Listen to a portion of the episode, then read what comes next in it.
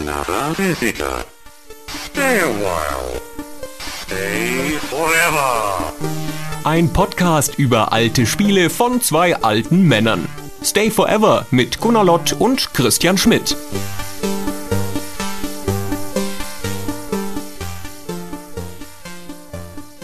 Hallo Christian. Hallo Gunnar. Das freut mich, dass wir uns wieder zusammengefunden haben Und mich erst. und über Dune 2 sprechen wollen. Richtig. Das ist ja erstaunlich, weil wir schon so viele Folgen gemacht haben und eine große Lücke in unseren Folgen bislang hatten. Ja, in den Genres, das ist jetzt, glaube ich, die 24. Folge und in den 23 Folgen davor haben wir schon mehrere Male über Rundenstrategiespiele gesprochen, also XCOM Civilization und so weiter, aber noch nie über Echtzeitstrategie. Das wird höchste Zeit, dass wir das mal nachholen. Wo das doch damals einigermaßen ein wichtiges Genre war. Erstaunlicherweise aus der heutigen Perspektive, weil wo sind sie, die Echtzeitstrategiespiele? Es gibt sie nicht mehr, also nicht in der Form, die wir kennen. Na gut, StarCraft hier und ein neues Command Conquer da. Aber wenn wir uns ein bisschen zurückversetzen in die 90er Jahre, gerade das Ende der 90er, als wir beide bei Gamester angefangen haben und junge Redakteure waren, da war Echtzeitstrategie nicht nur eine große Welle und ein großes Ding, sondern es war tatsächlich für ein paar Jahre das populärste Genre überhaupt. Das stimmt. Und die Rundenstrategie war da schon wieder im Abklingen langsam. Und heutzutage habe ich das Gefühl, ist Rundenstrategie wieder fast populärer auf den neuen Plattformen als Echtzeitstrategie. Und wenn Echtzeitstrategie in irgendeiner Form auftaucht, dann heißt das heutzutage Tower Defense. Oder Strategie-MMO. Aber das ist nicht die Echtzeitstrategie in dem Sinne, wie es Dune 2, um den Bogen wieder zurückzuschlagen zu unserem Spiel, erfunden hat. Denn das ist ja selten genug, dass man mal ein Spiel vor sich hat, von dem man mit Fug und Recht sagen kann, das ist also der Initialzündung für ein bestimmtes Genre, in diesem Fall die Echtzeitstrategie. Und ich höre schon wieder im Hintergrund die Leute aber, aber und Veto schreien, weil es gab doch schon vorher Echtzeitstrategische Spiele. Echtzeitspiele gab es ja, Strategiespiele gab es vorher auch schon, aber in dieser Kombination in diesem Paket, das, was wir unter Echtzeitstrategie verstehen, hatte das seinen Anstoß mit Dune 2. Insbesondere, weil da der Basisbau dazu kam. Und den hat es tatsächlich vorher in der Kombination mit Echtzeitkämpfen so nicht gegeben. Und mit Ressourcenmanagement. Man sagt Ach, immer die drei. Grundsteine des Echtzeitstrategie-Genres, die zusammenkommen müssen, damit man von Echtzeitstrategie reden kann, ist die, also die Echtzeitkämpfe, das Kampfsystem. Das gab es vorher schon. Ancient Art of War zum Beispiel, Command HQ hatten das bereits. Dann kommt das Ressourcenmanagement dazu, also die Tatsache, dass du deine Einheiten kaufen musst und dass du das Geld, das du dafür brauchst oder die Rohstoffe, die du dafür brauchst, in der Regel auch vorher erstmal erwirtschaften musst auf irgendeine Art und Weise. In gewisser Weise gab es das vorher schon ausgerechnet in SimAnt, in diesem Maxis-Klassiker, wo man so einen Ameisenhaufen managt. Und da musstest du deine Arbeiterameisen dann auch schon aussenden, damit sie dann irgendwelche Pollen und Viecher und sowas in den Bau zurückgeschleppt haben. Also wie man das heutzutage von so Erntefahrzeugen aus der Echtzeitstrategie kennt, so war das damals auch schon. Und die dritte Geschichte ist dann eben, wie du schon sagtest, der Basisbau. Dass du deine Gebäude da hinsetzt und aus denen kommen dann die Einheiten raus. Und der ist auch so ein bisschen, finde ich, zumindest der Kern dieses Genres, der das Besondere ausmacht, was immer gerne als Urvater der Echtzeitstrategie genommen wird, auch von, insbesondere von Consoleros, diesen komischen Menschen, die diese Geräte im Wohnzimmer haben, auf denen man spielen kann, wo doch jeder weiß, dass Spielgeräte ins Arbeitszimmer gehören. Und das war Herzog 2 auf dem, auf dem Genesis, in Deutschland Mega Drive genannt. Da gab es schon ganz coole Echtzeitkämpfe tatsächlich, auch um Basen, aber die Basen hatte man nicht gebaut, sondern die standen halt so in der Landschaft.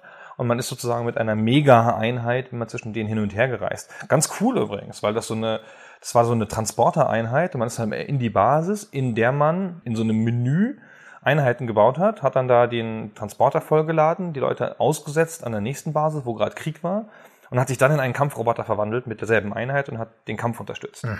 Ganz tolles Prinzip, aber ist natürlich lange nicht so befriedigend, wie eine Basis zu bauen. Und deine Einheiten alle selber zu steuern. Also ich kenne Herzog 2 nicht so gut, aber wenn ich sag, wenn ich dich auch gerade richtig verstanden habe, dann, dann steuerst du deine Armee ja nicht selbst. Genau. Wobei natürlich die Art, wie man in Dune 2 die Einheiten selber steuert, ist natürlich auch schwierig, aber dazu kommen Richtig, wir noch. ja. Fangen wir mal von vorne an. Dune 2 ist erschienen 1992. Das ist schon erstaunlich lange her. Das ist das Jahr, lustigerweise, in dem Bill Clinton Präsident geworden ist. So lange ist das schon her. Herrscht aber kein direkter Zusammenhang zwischen den beiden Sachen. Das weiß man nicht. Weiß man nicht. Vielleicht war das seine erste, die erste Sache so. Ich gebe jetzt frei, dass die Echtzeitstrategie entstehen darf. Die Republikaner haben sechs Jahre lang dagegen gestimmt. Jetzt gibt es sie. Mit Dune 2. Und wer hat es gemacht? Eine amerikanische Firma. Im Moment lassen wir unsere Hörer schnell raten, welche Firma es ist, wenn sie es nicht eh schon wissen, anhand des Jingles, den wir schnell einspielen. Der klingt nämlich so.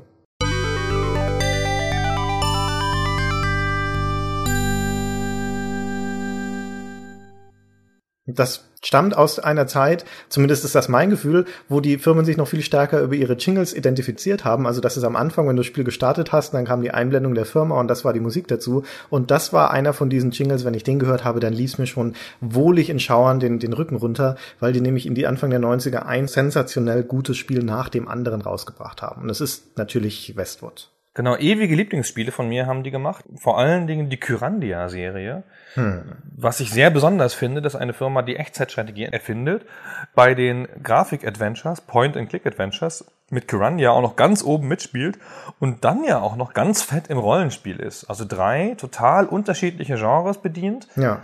Mit jeweils, also Genrespitzenspielen. Ja, vielleicht nicht immer das Beste, aber zumindest immer um die Genrespitze mitgekämpft. Die haben, wie ich schon gerade sagte, Anfang der 90er bis Mitte der 90er, also zur Command Conquer Zeit dann später, einen tadellosen Track Record. Jedes einzelne Spiel, das sie rausgebracht haben, war ausgezeichnet. Das ging los mit Eye of the Beholder. Also sie haben schon vorher Spiele gemacht, aber das ist so der Punkt, wo man das Gefühl hat, okay, jetzt äh, machen sie sich wirklich einen Namen. Und wie du dann sagtest, Kyrandia, Dune 2, Lands of Lore, Command Conquer mit jeweils diversen Fortsetzungen und ein Spiel besser als das andere. Also so ein bisschen die Blizzard ihrer Tage.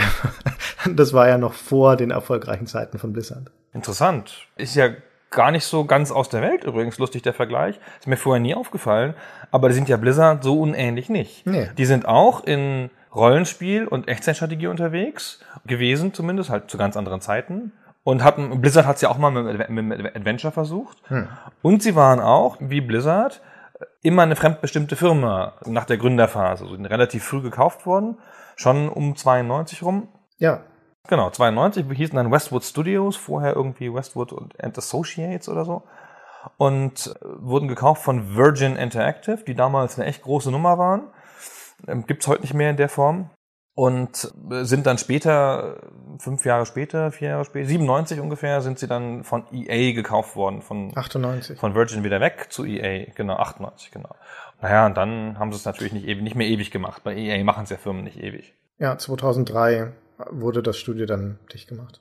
Aber das war dann die Keimzelle von EA Pacific, also einem großen Studio, das dann relativ viele Sachen in, gemacht hat für EA.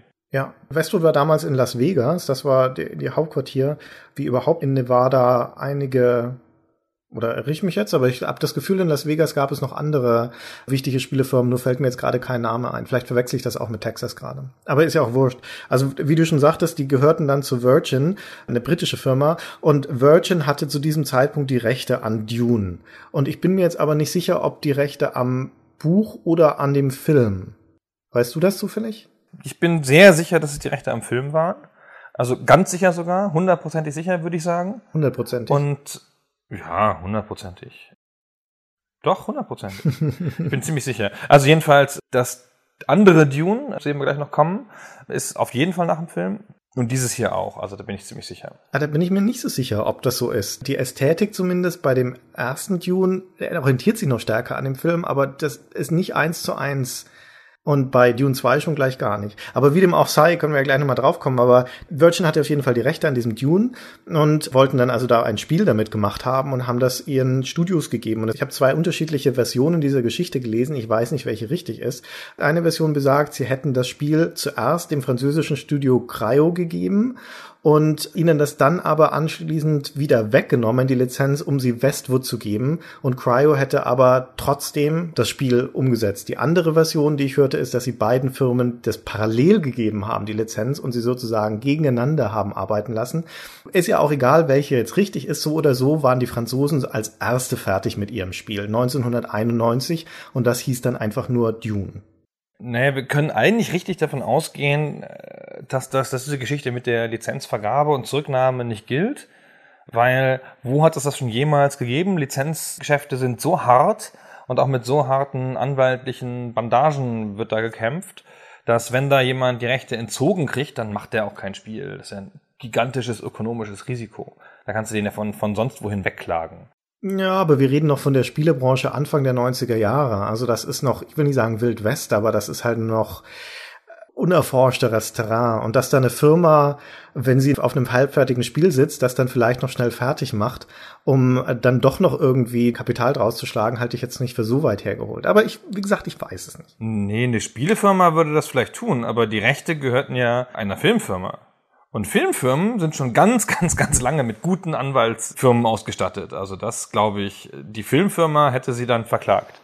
Aber diese, wenn diese Filmfirma, die die Rechte weiter lizenziert hat an Virgin Interactive und Virgin kommt dann zu der Filmfirma, welche auch immer das jetzt in diesem Fall war, und präsentiert ihnen dieses französische Spiel, weil sie in dem Moment wieder dahinter stehen, weil sie sagen, das ist ein fertiges Ding und das sieht gut aus, lass uns das rausbringen und sagen, hier, guck mal, das ist unser Spiel dann werden die doch da keine Anwälte einschalten. Das ist doch denen wurscht, solange da Spiele damit produziert werden mit der Lizenz. Da geht's ja nur ums Geld verdienen. Also das kann sein, genau. Dass es ein Problem gibt sozusagen nur zwischen Virgin und Cryo und dass die, der Filmfirma wurscht ist, wer das Spiel bringt. Ja. Ja, das kann sein. Ja, wie gesagt, für die Geschichte ist es auch relativ egal. Das Entscheidende ist, äh, dass sich Westwood sehr geärgert haben muss über diese Situation, weil sie nämlich dann ihr Spiel, das nichts, aber auch gar nichts mit diesem anderen Dune aus Frankreich zu tun hatte, leider ein bisschen zu spät rausgebracht hatten und deswegen mit dem Namen Dune 2 leben mussten, der eigentlich überhaupt keinen Sinn ergibt. Genau, vor allen Dingen ja nicht, weil das keine Fortführung ist oder sonst irgendwas, sondern einfach nur ein anderes Spiel, das auch zufällig die Lizenz benutzt. Genau. Es sind auch ganz unterschiedliche Genres. Also wir sprachen ja schon drüber, dass Dune 2 dann die Echtzeitstrategie erfindet. Und Dune 1 von Cryo ist so eine Art, eher ein klassisches Filmspiel. Ist halt so ein Action-Adventure mit ganz verschiedenen Sequenzen, sehr adventure-lastig. Und das bemüht sich schon, die Welt ein bisschen darzustellen. Ja, also da kommen die Berater relativ prominent vor. Vielleicht sollten wir überhaupt noch mal was zu Dune sagen, oder? Ja, aber ich würde, um das noch kurz zu klären, ich würde es nicht ein Action-Adventure nennen, sondern eher ein Strategie-Adventure, weil es durchaus eine starke strategische Komponente hat. Aber wie du schon sagst, die Einbindung des eigentlichen, des Adventure-Parts, also der Personen und des Erforschen des Planeten Arrakis, das ist, äh, das ist auf jeden Fall richtig. Sie zeigen einem auch relativ viel davon, so. Von den Sachen, die man dann aus dem Buch oder dem Film kennt. Übrigens, also der Hauptcharakter ist der Paul Atreides. In dem Spiel wie in dem Buch wie in dem Film. Also in Dune 2 kommt er gar nicht vor, das macht sich keine Mühe mit solchen Sachen, aber in dem ersten Spiel. Und der sieht in dem Spiel exakt so aus wie der Schauspieler, Nein, der den im Film spielt. Ich weiß Doch, nicht, wie du darauf exakt kommst. so aus. Der sieht genau so aus. Und ich weiß nicht, wie man das nicht sehen kann, Christian. Offenkundig bist du blind, Schauspielblind oder so. Das ist auf jeden Fall derselbe Schauspieler. Also zum einen hat der Typ in Dune in dem Spiel schon mal nur 256 Farben. Das ist schon mal das eine. Der Schauspieler nicht. Das stimmt, das ist gemein. Nee, genau, der hat nämlich viel mehr. Ja, dann kann es ja nicht so sein. Genau, das stimmt. Kyle McLachlan ist das übrigens äh, fürs Protokoll, genau. Im Film, ja. Wer, also ich, vielleicht täuscht mich da auch meine Erinnerung, weil ich müsste die beiden jetzt nochmal gegenübergestellt sehen, aber auch die anderen Figuren, da taucht ja auch die Lady Jessica und der Duke Leto und sowas, die tauchen ja da auch alle auf in dem Spiel. Und ich habe nicht das Gefühl, dass die so aussehen wie die Leute im Film. Vor allem aber, und da bin ich mir jetzt aber wirklich hundertprozentig sicher, da gibt's ja auch diese ganzen Gerätschaften, nämlich diese Ornithopter, mit denen die da rumfliegen und die Harvester natürlich, diese, diese Spice-Ernter. Und die sehen im Spiel ganz anders aus als im Film. Ganz anders. Das stimmt. Und da frage ich mich, wenn die jetzt die Filmlizenz gehabt hätten, warum zum Teufel sollen sie dann da die Leute danach bilden, aber nicht die Geräte? Das ergibt keinen Sinn. Weil ihnen die Geräte im Film nicht gefallen haben und weil die im Spiel eher sind wie im Buch. Das Und außerdem, da fanden Könnte sie das natürlich Buch besser. sein, In, in dieser einen Stelle. Ansonsten haben voll die Filmlizenz. Aber an dieser einen Stelle wollten sie doch aufs Buch zurück. Das könnte aber echt sein, weil die Ornithopter im Film total scheiße sind.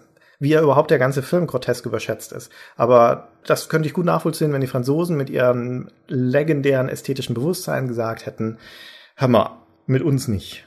So wie das im französischen, nordfranzösischen Dialekt ja immer gleich mit Hammer anfängt. Vermutlich hätten sie nicht hör mal gesagt, sondern écoute oder sowas. Genau. Aber an, ansonsten, so wie ich sagte. Ja, so ist es wahrscheinlich, genau. Ist ja auch egal. Also der Film ist übrigens, fand ich, so schlecht nicht, aber die Mehrheitsmeinung im Internet und der Kritiker gibt dir recht.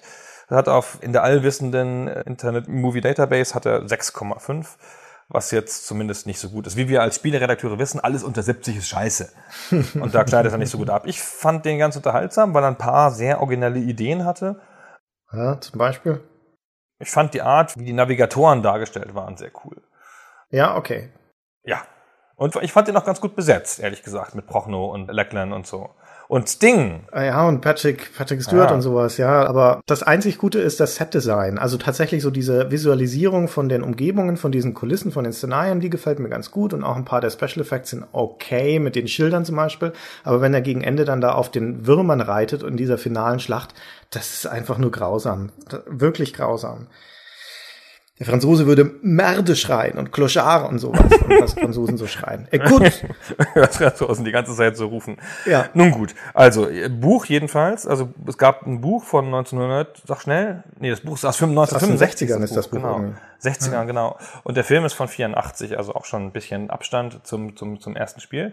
Das Buch ist aber ein ein Meisterwerk der Science Fiction, auch ein weit verkauftes Buch von Frank Herbert, der sonst nicht so viel berühmte Sachen geschrieben hat. Und das ist ein großes, dickes, für viele Leute schwer erträgliches Werk, das eher ist wie eine, wie eine Tragödie von der Art, wie es, wie es aufgebaut ist. Man weiß nämlich schon am Anfang, dass es schiefgehen wird. Ist eigentlich eher ein Buch über Religion, also der Paul Atreides, der auf diesen Planeten kommt. Ah, na, fangen wir mal ganz von vorne an. Also, Warte, warte. Wir können kurz tatsächlich eine Szene aus dem Film einspielen, nämlich vom Anfang. Die Erklärung von Prinzessin Irulan, das ist auch die einzige gute Szene an dem ganzen Film, wo am Anfang die Prinzessin Irulan, da also die Tochter des, des Imperators da steht und erzählt, it is the year 10.199, bla bla bla, und das Szenario zusammenfasst. Weil sie nämlich in dem Film es nicht hingekriegt haben, diese komplexe Rahmengeschichte irgendwie adäquat in der Handlung unterzubringen und deswegen muss da eine Person am Anfang stehen und eine Minute lang erzählen, worum es eigentlich geht. Und das hört sich so an. Oh, yes. I forgot to tell you. The spice exists on only one planet in the entire universe. A desolate, dry planet with vast deserts. Hidden away within the rocks of these deserts are a people known as the Fremen, who have long held a prophecy that a man would come, a Messiah who would lead them to true freedom. The planet is Arrakis, also known as Dune. Schön hat sie das gesagt. Gut, dann weiß man ja so ganz grob, worum es sich handelt. Jedenfalls gibt es halt dieses hypergalaktische Imperium und Schiffe, also es gibt halt Schiffe, die fahren zwischen diesen Planeten hin und her und das geht nur mit Hilfe der Navigatorenkaste oder der Navigatorengilde, die ähm, eine Droge einnehmen, nämlich das Spice, von dem gesprochen wird, die Melange. Und mit dieser Droge können Sie ein ganz bisschen in die Zukunft schauen und dann können Sie irgendwie da navigieren. Keine Ahnung, ich bin jetzt auch kein Experte für intergalaktische Navigation. Das ist bestimmt total logisch ausgedacht. Und wenn dieses Spice halt nicht fließt und das nicht erhältlich ist, dann bricht die interstellare Luftfahrt zusammen, Verkehrsfahrt, wie nennt man denn das? Weltraumfahrt. Das Spice kommt nun aber leider nur von einem einzigen Planeten, nämlich Arrakis, Dune. Und in diesem feudalen Imperium gibt es dann immer eine Familie, die über diesen Planeten herrschen muss und dann sozusagen so als, als Lehnsherren eingesetzt wird vom Imperator. Das ist die Familie Harkonnen und das sind auch ganz, ganz fiese Typen. Ganz unangenehm. Die sind, haben auch schon rote Haare, dann sieht man, dass sie schlechte Menschen sind. Ja, und sie äh, trinken Blut und so, aber das nur am Rande. Genau, aber das nur im Film. Im, Im Buch sind die nicht ganz so fies. Und dann löst der Imperator die ab, also nicht, weil sie so böse sind, sondern aus anderen Gründen. Wahrscheinlich, glaube ich, weil sie die Spice-Quote nicht erfüllen. Und dann ziehen die relativ widerwillig von dem Planeten ab und lassen überall Fallen da und so. Und dann kommen die edlen Atreides, Atreides, Atreides auf den Planeten. Die kommen von der Welt Kaladan. Ironischerweise in der Wasserwelt, wo sie sich auszeichnen durch ihre grandiose Marine, kommen auf Arrakis und Arrakis ist eine Wüstenwelt, quasi ohne Wasser. Haben sie größere Anpassungsschwierigkeiten. Stehen Aber sie da mit ihren Schiffen? ja, bringen sie auch nicht mit, die Schiffe. Ja? Haben sie gar nicht versucht. Weil das aber so edle, imperatortreue Leute sind, opfern sie sich natürlich, machen das, wenn ihnen das befohlen wird, jawohl, dann macht man das. Und der Herzog Leto, also der Chef dieses Clans, der ist so ein bisschen so wie Ned Stark, würde ich mal sagen, Ja. aus Game of Thrones. Das kennt ja sicher jeder so. Und genau wie Ned Stark stirbt er auch. Ein früher Vorläufer von Ned Stark, völlig unabwendbar stirbt er, aber das Buch geht eigentlich um seinen Sohn, nämlich Paul Atreides, der dann sich mit den Eingeborenen verbündet, den Fremen, und dann ganz absurde Sachen lernt, über zum Beispiel diese Würmer, die da auf dem Planeten wohnen und die irgendwie ein Geheimnis umgibt. Und diese Würmer sind, keine Ahnung, zwei Kilometer lang, also riesige Würmer. Und der kämpft dann gegen die Harkonnen und auch noch gegen den Imperator, der die Harkonnen unterstützt. Und ich sagte es kurz, das ist ein Buch über Religion, weil hm. die Fremen reden den Paul Atreides als Murt Dieb an, als so eine Art Messias. Messias ist unter uns und so und jetzt fangen wir den interstellaren Krieg an. Wir machen jetzt eine Art Dschihad, nennen sie auch Dschihad, ist ja dann hinterher ein bisschen schwieriger Begriff geworden. Und das Buch endet dann irgendwann so, wenn die Schlacht gewonnen ist, aber in den nächsten Büchern passiert dann wirklich ein Dschihad. Also dann äh, gehen die Fremen, fanatisierte Gotteskrieger, ziehen aus von dem Planeten Arrakis, gepowert durch das Spice und erobern für den Paul das ganze Universum und der wird dann Imperator. In Band 3, glaube ich. Oder 2 schon. Mhm. Genau. Soweit gehen die Spiele aber nicht. Also schon gar nicht das zweite, von dem wir hier reden. Das orientiert sich in losester Form an dem ersten Band und auch da im Prinzip nur an diesem Grundkonflikt, nämlich Wüstenplanet, Harkonnen, Atreides und dann schmeißen sie noch eine dritte Partei mit rein, die in Büchern und Filmen überhaupt keine Rolle spielt, nämlich die Ordos, die sie irgendwo aus den hinteren Ecken von dieser Dune-Enzyklopädie geglaubt haben, wo sie mit zwei Sätzen erwähnt werden und sonst nichts. Und das ist aber im Gegensatz zu den guten Atreides und den bösen Harkonnen ist das so eine Art skrupelloses Händlerhaus. Also auch irgendwie Unsympathen im Prinzip. Aber wurscht, auf jeden Fall hat man drei Parteien und in dem Paralleluniversum sozusagen des Spiels, das sich nicht abgibt mit dieser Geschichte aus dem ersten Buch, herrscht auch nicht dieser Imperator Shaddam der Vierte aus Buch und Film, sondern da heißt er Frederik der Vierte und er sagt einfach, welche Partei das meiste Spice erntet, der soll Arrakis gehören. So und jetzt haut euch mal darum.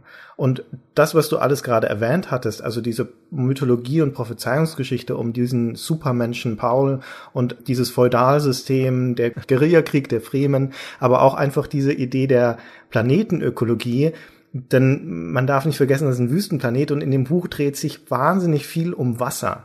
Man muss sich schützen vor der Wüste, vor der Hitze. Wasser ist extrem kostbar, da bildet sich dann auch so eine Art Spiritualität darum. Alles weg, spielt überhaupt keine Rolle.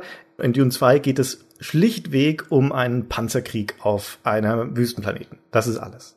Ja, so wird ja oft öfter mit Lizenzen umgegangen, so dass man sich überhaupt nur im Wesentlichen den Namen nimmt und so ein Grundszenario. Aber dem Spiel tut das gar nicht so schlecht. Es macht das, was die Echtzeitstrategie ja später noch perfektioniert, nämlich nicht nur zwei, sondern gleich drei Parteien zu nehmen, die eine leicht andere strategische Ausrichtung haben. Also jetzt nicht so stark wie in den späteren StarCraft-Spielen, aber halt schon so ein bisschen. Haben immerhin Spezialeinheiten, die dann die anderen nicht haben. Und so einen klassischen Dreierkonflikt herbeizuführen. Da kann man sich mit allzu viel Handlung ja auch nicht aufhalten. Das muss man einfach mal so durch. Ja, gut, da wird, wobei wir auch nicht vergessen, dass wir immer noch Anfang der 90er sind, wo diese Art von Spiele generell keine große Handlung hat. Also alles außerhalb von Adventures und Rollenspielen. Aber äh, da wird es also jetzt auch nur loses zusammengehalten, die neun Missionen, die man da jeweils, egal auf welcher, für welche Seite man sich entscheidet, das sind immer neun Missionen, die man durchspielt und zusammengehalten werden die also nur von den Anweisungen der Mentaten, also von diesem sozusagen Vorgesetzten, den man da hat, Begleiter, Anweiser, Anleiter, Ratgeber. Ratgeber sind die Mentaten. Ratgeber. Die Mentaten sind Ratgeber der Häuser. Jedes Haus hat einen, das ist eine unabhängige Mentatenkkaste. So wie die Maester in Game of Thrones fällt mir gerade ein. Wir fallen immer mehr Parallelen auf, je länger wir weiterreden. Vielleicht hat er, hat er, wie heißt der Typ von Ice and Fire? Martin. Ja, Martin. Hat seinen Herbert gelesen scheinbar. Aber wie dem auch sei, also zusammengehalten, wie gesagt, wird es nur von losesten Anweisungen für diese neuen Missionen, aber auch, und das ist dann halt doch wieder ganz cool, es hat ein sehr gut gemachtes, schön animiertes, gezeichnetes Intro mit Sprachausgabe sogar, da kommen wir gleich noch drauf. Und es gibt auch zwischen diesen Missionen einmal eine kleine Zwischensequenz und natürlich ein Outro am Ende. Und dass du also da doch diese, wenn auch wirklich spindeldürre Zusammenhaltung durch so eine Art Narrativ hast, dass dieser Imperator, der dein Auftraggeber, ich spoiler jetzt krass, sich am Ende, wie im Buch auch als der Böse rausstellt, das zumindest erzählt das Spiel. Ja, das ist ja auch schon was. Also ich habe das so ganz als filmische Spiele in Erinnerung, irgendwie mit einer starken Narration. Und beim Wiederspielen für diesen Podcast dachte ich dann, kommt doch noch irgendwas? Müsste noch irgendwas kommen? Ja, kam nix, okay. Nee, da kommt auch nicht viel. Naja. Also so filmisch war es nicht. Also wie das halt immer so ist, wenn Spiele ein Intro hatten damals, nahm man sich schon hinterher in der Erinnerung als filmisch wahr. Aber was für ein schönes Intro das war. Ja. Also das beginnt schon damit, wenn du die englische Version des Spiels gespielt hast und du hast auf die, die Dune 2 Exe in DOS eingegeben und dann lad das Spiel, dann kam dieser Jingle, den wir vorgehört haben von Westwood und dann der Titelbildschirm und das begann schon damit, dass du dann das hier hörtest. Dune. The building of a dynasty. Wer die europäische Fassung kennt des Spiels, der, der stutzt jetzt vielleicht ein bisschen. Moment, warum heißt es hier The Building of a Dynasty? Heißt das Spiel nicht Battle for Arrakis? Und ja, in der Tat heißt es aber nur in Europa. In der US-Originalfassung heißt es Building of a Dynasty. Und warum sie jetzt den Untertitel verändert haben, das wiederum ist mir schleierhaft. Ich weiß es leider auch nicht und wir waren auch zu faul, jemanden zu fragen. Ich nehme halt einfach an, dass sie halt dachten, Arrakis wäre noch ein, Name, den vielleicht Leute kennen. Oder Arrakis hätte so eine, so eine Fremdartigkeit, dass man sich sowas leichter merkt. Also Building of a Dynasty ist ja auch nun Wahnsinn. Ich könnte ja auch von Rosamunde Pilcher sein. Ja, Battle stimmt. for Arrakis ist halt immerhin, oh Krieg, der wird geschossen, geil. Oh, schießen tue ich auch gern. Mit Panzern oder mit Gewehren.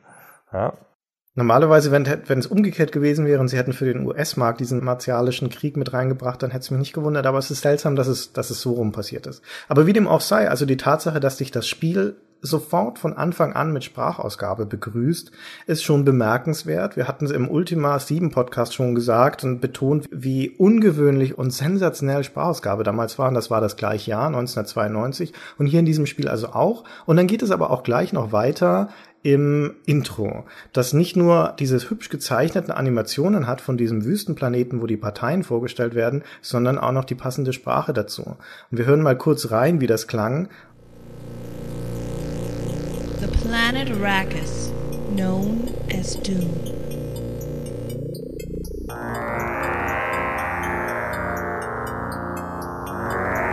Land of Sand.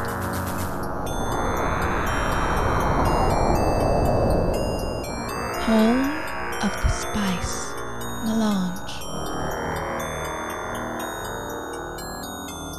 The spice controls the empire. Whoever controls doom controls the spice. das Schönste, der Schönste daran finde ich in diesem letzten Satz, wie sie da dieses Whoever controls betont. Das ist legendär, meiner Meinung nach. Aber man hört schon an der Art der, der Betonung hier, das sind jetzt noch keine professionellen Sprecher. Ich glaube, das ist einfach die, wenn ich die Credits richtig gelesen habe, ist das die Frau, die die Texte auch geschrieben hat für das Spiel, die sich hier dann auch gleich noch einsprechen durfte. Also keine professionelle Sprecherin. Aber war relativ wurscht. Allein die Tatsache, dass da Sprachausgabe aus dem Soundblaster kam, haben, war schon bemerkenswert genug. Das führt sich natürlich später noch, noch ziemlich fort, weil das Spiel nutzt Sprachausgabe das ganze Spiel durch. Du hast es eben schon gesagt, man kann es nicht oft genug sagen. Das war die Zeit, in der Spiele keine Sprachausgabe hatten. Das war die Zeit, in der es für Spiele noch Speech Packs zu kaufen gab, um die Sprachausgabe nachträglich hinzuzufügen, weil es so was Besonderes Stimmt. war. Ja, wie bei Privateer zum Beispiel. Und dann ist es ein Spiel, in dem die Sprachausgabe eine ganz prominente Rolle spielt, weil sie nämlich ein ganz starkes Feedback-Instrument ist. Man baut ja da Basen und die Basen werden angegriffen von der KI. Es gibt ja kein Multiplayer in dem Genre zu der Zeit und dann kämpft man halt gegen die KI und wenn die KI angreift, dann kriegt man eine Warnung per Sprachausgabe, dass jetzt da sich Soldaten der Basis nähern. Ja, wir können kurz hören, wie das klingt im Spiel. Oh bitte. Reporting. Igna reporting. Affirmative. Reporting. Affirmative. Our base is under attack. Ordos units destroyed. Affirmative. Reporting. Acknowledge. Reporting. Construction complete. Klingt gar nicht schlecht. Nee. Ja? Also auch heute noch. Klingt nicht schlecht. Ist ganz cool abgemischt sogar. Das passt auch wunderbar mit diesem Funkknirschen, das da mit drin ist, passt das sehr, sehr gut zur Atmosphäre, auch wenn das natürlich sich ständig wiederholt, diese Sachen, weil sie nur irgendwie ein Dutzend von diesen Samples haben.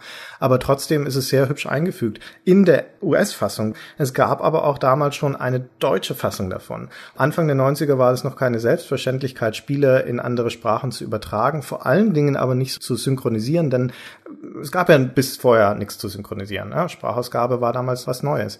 Und jetzt hören wir mal schnell an, wie sie das gelöst haben in der deutschen Fassung. Bereit. In Ordnung. Konstruktion fertig. Bereit. Jawohl. Unsere Basis wird angegriffen. Jawohl. Einheit zerstört. Einheit zerstört. Hm. Ja, da wo da bei der amerikanischen Fassung, wie du schon gesagt hast, immerhin offenkundig die Frau gesprochen hat, die die Texte schreibt, spricht hier ja der Hausmeister. Der Hausmeister kommt irgendwie äh, von einem Berg in Österreich oder sowas, so hört sich das ein bisschen an. Aber ich, wenn ich mich nicht irre, ist das auch keine deutsche Agentur gewesen, die die Übersetzung gemacht hat, sondern wie das ja Microprose auch gerne so gemacht hat und auch heutzutage noch einige Firmen machen. Die haben dann halt ihr Europa-Hauptquartier in London oder irgendwo in England und dann heuert man da halt die Agentur von nebenan an und die wird das dann schon irgendwie eindeutschen. Und dann kommen halt manchmal solche Sachen dabei raus. Wobei das, glaube ich, nicht an den Agenturen liegt. Aber also eine der größten Übersetzungsagenturen ist Babel, lustigerweise, mit dem schönen Namen Babel. Wenn die was Deutsches zu übersetzen haben, dann verhaften sie einfach jeden deutschen Übersetzer, den sie kriegen können, also in Deutschland auch. Hm. Und übertragen das dann hier. Das Problem, wie solche Projekte dann immer scheitern, ist irgendwie zu wenig Zeit und mangelnde Transparenz und zu wenig Gefühl für den Ursprungstext. Ja. Was ja dann immer ganz unterschiedliche Gründe hat. So, Also das liegt jetzt, glaube ich, nicht dran, dass das eine englische Agentur macht. Ich das sind ja dann auch Deutsche, die damit arbeiten. Äh, manchmal fragt man sich, du kennst die legendär, die Civilization-Übersetzung, über die wir schon gesprochen hatten, das können keine Deutschen gemacht haben. Aber auch hier mein Indiz, dass das vermutlich jemand gemacht hat, der jetzt sagen wir mal, kein deutscher Muttersprachler ist, ist direkt im Spiel, hast du immer vor dir in der deutschen Version, denn das Spiel hat einen Interface-Rahmen, in dem die Funktionalitäten und Knöpfe und sowas drin sind und rechts oben ist die Anzeige für dein Geld. Und das heißt im Englischen Credits. Und in der deutschen Version haben sie alle Texte übersetzt, also auch die im Interface, und da steht Kredits mit einem K und mit einem Apostroph über dem E. Und das ist ja nun was, was man im Deutschen eher selten sieht. Ich habe gedacht, dass es vielleicht eine Versifisierung eines deutschen Wortes ist. Aha. Also eins der Probleme beim Übersetzen von Spielen ähm, aus dem Englischen ins Deutsche, das ist ja was, was ich immerhin mache, also beruflich und so ein ganz bisschen nebenbei mit. Unsere Spiele entstehen auf Englisch und ich mache immer die deutsche Übersetzung normalerweise. Und an ein paar Stellen könnte man auch auf Spiele zeigen, die ich übersetzt habe und, und sagen, Gunnar, sag mal, spinnst du denn? Das liegt daran, dass man nicht immer den Kontext hat beim Übersetzen Mhm. und dass man ohne den Kontext einfach Übersetzungsfehler macht und dann irgendwie versucht, drumherum zu wirtschaften. Also klassisches Ding, was mir heute zufällig passiert ist, ich habe Change mit Änderung übersetzt. Und also ich hatte in einem, in einem Übersetzungstool Change und dann habe ich es halt übersetzt mit Änderung. Das heißt aber Wechsel, ja, in dem Zusammenhang, weil es geht da nur darum, den Screen zu wechseln. Change the next screen. Ich hatte den Rest der Syntax nicht. Und dann steht da Änderung, Bildschirm im fertigen Dings dann so. Denke ich, aha, bin ich blöd, wa? Wann schreibt er da Änderung hin? Weiß doch jeder, dass das Wechsel heißt. Ja, vollkommen nachvollziehbar, aber Kredit ist noch nicht mal ein deutsches Wort. Und mit einem Apostroph und mit einem K, was soll denn das? Naja, das, das ist das eine Problem, okay? Der Kontext. Das andere Problem ist, dass manchmal sich aus, zu Kredits kommen wir gleich, dass sich manchmal Syntaxen ergeben, denen man dann hinterher in der Besetzung folgen muss. Satzteil 1 kommt aus einer anderen Datenbank als Satzteil 2, weil das dann ersetzt wird. So Attack Fremen, Attack Panzer oder sowas. Ne? Dann kommt Panzer aus einer anderen Datenbank. Hm. Und wenn die Syntax dann Englisch ist, also da hast du halt das Wort Attack, das heißt ja angreifen oder greif an und dann Panzer. Und dann hast du halt, greif den Panzer an, kannst du nicht schon nicht mehr machen. Weil dann hast du immer nur angreifen, Panzer. Verstehst du? Weil das aus unterschiedlichen Datenbanken kommt. Ja. Und das dritte Problem ist, dass du eine Buchstabenlänge oft vorgegeben hast. Und dann hast du da, wie es mir neulich passiert ist, einen Button, der ist drei Felder breit und da steht das Wort Map drauf. Und Karte, Karte ist aber länger. Ja, fuck. Ja, dann mache ich doch Kar mit Apostroph, oder? so das nächstlogische. Keine Ahnung, vielleicht war dann der Übersetzer auch in so einer Lage, dass er halt genau Platz hatte für Credits und da irgendwie nicht, nicht wusste, was er da reinschreiben sollte. Und, dann irgendwie deswegen hat er Kredite reingeschrieben, Kredits mit einem Apostroph E. Also ich verstehe, was du meinst und das sind natürlich alles nachvollziehbare Probleme, die bei Übersetzungen auftreten können, aber das entschuldigt das nicht. Das, ich weiß es nicht, möglicherweise, wenn das, was du ursprünglich gesagt hattest, dass es der Versuch war, das zu Science-Fictisieren, dieses Wort, aber selbst dann ist es eine bescheuerte Lösung. Vielleicht sind die einfach Noch dazu, weil sie ja nicht durch das Original auch gedeckt ist. Da steht ja im Original im Englischen auch kein Science-Fiction-Begriff, sondern da steht halt einfach Credits. Credits ist aber ein Science-Fiction-Begriff im Amerikanischen. Im Deutschen gibt's das nicht so in der Form, weil man im Deutschen halt oft das englische Credits übernimmt, was auch einfach die bessere Wahl gewesen wäre in diesem Fall. Wäre es mit Ja. Sicherheit. Solche Sachen geschehen. Dann steht da halt Credits und dann sagt irgendjemand, das ist doch aber kein englisches Wort. Heißt das nicht Kredite? Dann sagt der Übersetzer, oh fuck, ich mache einen Kompromiss, okay? Also dann kriegt er halt sein K, damit er denkt, das ist Deutsch und fertig. So. Und wir machen den Akzent übers E, damit die Betonung auch klar ist. Was weiß ich. Kredit. Das ist ja ein Accent aigu, also kein Accent grave nach links, sondern also Accent aigu. Und ein Accent aigu heißt ja in Anweisungen für Sprecher eine Betonung auf der Silbe. Und vielleicht war es irgendwie eine, ach, ich, ist auch wurscht. Wahrscheinlich waren sie einfach nur blöd. Also sie waren einfach nur blöd, einigen wir uns darauf. Aber das ist ja auch, wir haben schon viel zu viel Zeit damit verschwendet und noch viel zu wenig Zeit darauf verwendet zu sagen, was man eigentlich macht in dem Spiel. Also tatsächlich so spielablaufmäßig. So, du bist dran. Das machen wir jetzt dafür in fünf Minuten durch. Das ist ja das, was keinen Menschen interessiert. 50 Sekunden. Genau, alle Leute interessieren sich ja bekanntlich bei unserem Podcast nur für die Probleme der deutschen Übersetzung. Also, Echtzeitstrategie. Man ist auf dem Wüstenplaneten und baut erstmal eine Basis. Das ist das, was einem beigebracht wird. Aus der Basis heraus baut man äh, Truppen und mit den Truppen überrennt man die gegnerische Basis. Das ist das Spielprinzip, wie auch in anderen Echtzeitstrategiespielen später auch. Es erfindet eine ganze, ganze Reihe von Sachen, ohne die die Echtzeitstrategie später nicht mehr auskommt. Nämlich um die Basis herum sieht man nichts. Das ist das, was man Kriegsnebel nennt. Fog of War. Der Fog of War Begriff ist aus Warcraft, glaube ich. Hat Warcraft erfunden. Das hieß damals noch nicht so. Damals war es einfach nur dunkel. Es gibt Geschütztürme und man kann um die Basis herum Wände bauen, was insbesondere bei diesem Spiel ganz passend ist, weil die Basis ist nicht frei baubar. Das ist ja ein Wüstenplanet, wir sagten das schon, und man kann das nicht einfach auf den, äh, auf den Sand setzen, die Gebäude, sondern es gibt so Felsplateaus und auf den Felsplateaus kann man so Betonplatten bauen und auf die Betonplatten kann man dann Gebäude setzen. Also man setzt immer so einzelne Betonplatten, keine Ahnung, sechs davon, da kann man ein Gebäude drauf tun. Was ein bisschen mühsames Bauen ist, ist mir beim Wiederspielen aufgefallen. Ja. Was aber irgendwie ein ganz cooles Gefühl ist, weil es gibt einem die Basisstruktur so ein bisschen vor und es ist ein ganz kleines taktisches Element, sich sozusagen die effektivste Basis für diese Form von Plateau auszudenken. Man kann dann auch Geschütztürme an den Rand setzen, um die Basis zu verteidigen. Das ist ein sehr cleveres Modell, um zu verhindern, dass die Spieler ihre Basis immer nach dem gleichen Muster bauen. Weil du ja sehr stark dazu tendierst, wenn du erstmal eine Strategie äh, für dich entdeckt hast und ein Muster erkannt hast in dem Spiel, es immer wieder zu wiederholen, weil du weißt, es ist das Effektivste, um das Spiel zu besiegen. Und dadurch, dass du also nicht auf dem Sand bauen kannst, wie du es schon sagst, sondern nur auf diesen vorgegebenen und oft halt auch langgestreckten, Spaghetti-artigen, dann mal ausgebeulten Felssachen, die dich dazu zwingen, dass du eine Basis, auch wenn du es gar nicht tun willst, in eine Richtung ausdehnen musst, wo sie dann wieder angreifbarer wird, weil deine Frontlinie, die du dem Gegner zuwendest, dadurch natürlich auch immer größer wird. Und wie du schon sagtest, das Platzmanagement in diesen sehr unterschiedlich gebogenen Felsplateaus ist auch wichtig, weil deine Gebäude unterschiedlich groß sind.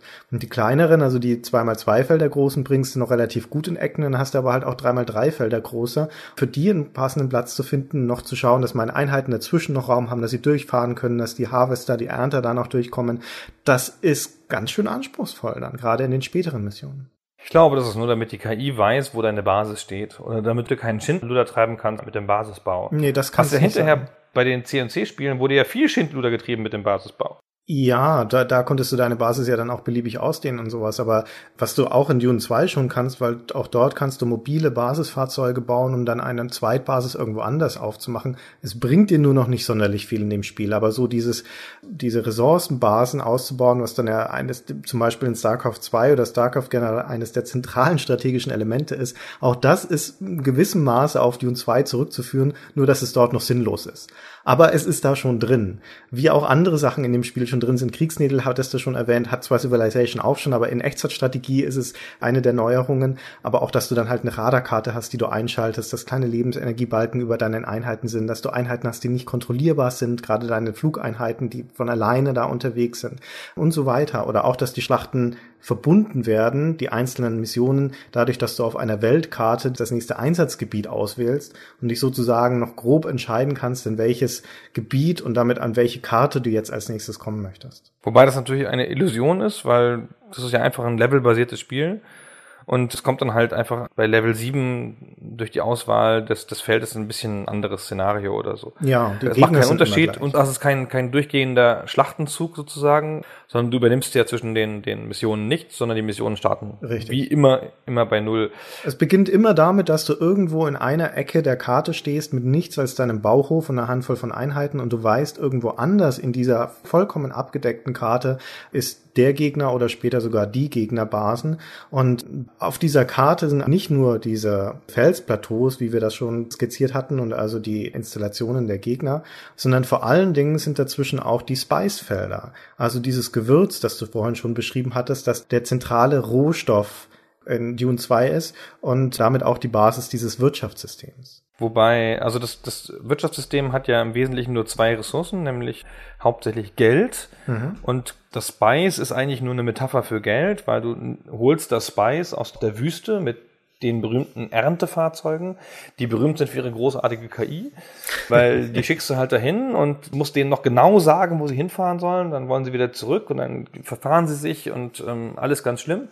Später im Spiel kriegt man dann so Carry-Alls, so Flugzeuge, die holen die dann und setzen die an der Basis wieder ab und das ist eine solch große Erleichterung, das so dass wenn dass in einem heutigen Spiel man eine so große Erleichterung einführen würde, würde man dafür fünf Euro in Premium-Währung nehmen. Ganz toll war das damals. Können wir froh sein, dass noch kein Free-to-Play gab, sonst wären die Carry-Alls sehr ins Geld gegangen. Aber das Spice ist nur eine Metapher für Geld, weil nämlich sobald das Spice zu Hause ist in der Basis, wird es einfach in Credits umgewandelt. Und mit Credits kauft man dann halt wieder den ganzen Rest, also die Gebäude und die Fahrzeuge und die Soldaten und alles sowas. Was aber eine Weile dauert, das umzuwandeln, was schon mal ganz nett ist, weil du halt in Situationen kommst, wo du dringend frisches Geld brauchst und dann kommt der Ernter rein und es dauert aber halt eine halbe Minute oder sowas, bis er entladen hat und das Geld umgewandelt wurde. Und es wird auch noch, da wird diese Metapher noch ein bisschen weitergeführt, dieser Rohstoff, selbst wenn er direkt sozusagen für dich in Credits umgewandelt wird, muss trotzdem gelagert werden. Und du musst also auch Spy Silos bauen, um sozusagen einen Vorrat davon dir anlegen zu können, weil sonst ist das verschwendet, das zusätzliche Spice, das du reinholst, wenn du es nicht vorher ausgegeben hast. Das ist ganz konsequent gemacht, finde ich. Ist ja auch viel schöner, als wenn das Geld direkt in der Wüste wachsen würde und so. Ähm, ist ja schöner dafür eine Metapher zu haben. Ja. Aber wie gesagt, es ist halt, im Ende ist es ja nur Geld. Also man macht ja sonst nichts damit. Also es ist ja nicht wie, keine Ahnung, das Holz oder so, dass man für einen gewissen, in anderen Echtzeitstrategiespielen, was man für ein Gebäude braucht oder für einen Gebäudetyp braucht, da wandelt man immer nur in Geld um und kauft dann damit alles. Und die zweite Ressource, wenn man sie so nennen will, ist Energie.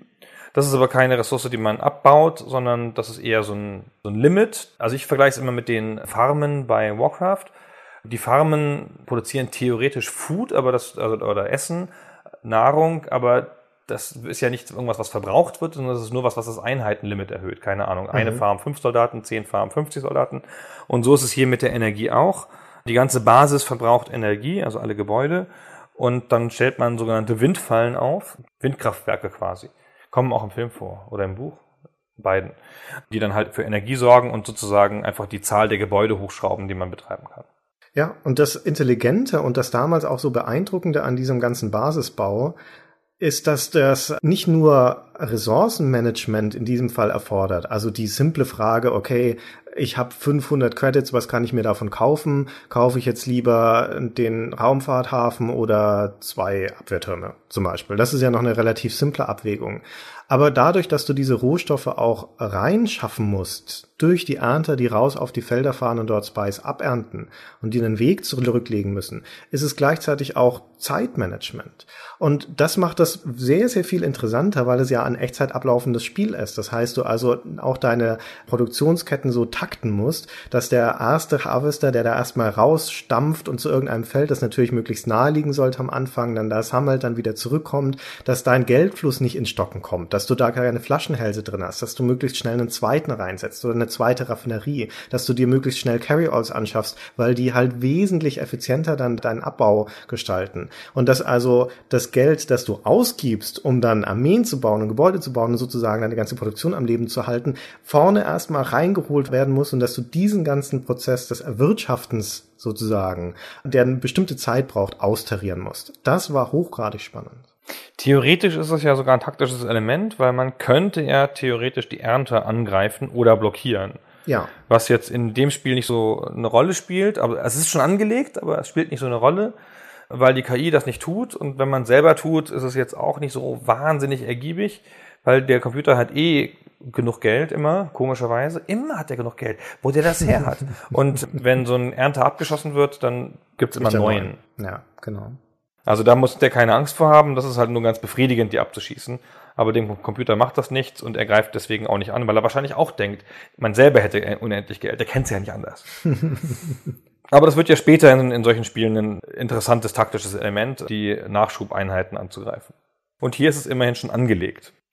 Genau, und ich sagte schon, die KI, schauderhaft, ähm, natürlich für die damalige Zeit. Und das Echtzeit-Strategie-Genre hat es aber meines Erachtens nie so richtig geschafft, eine völlig überzeugende KI zu haben.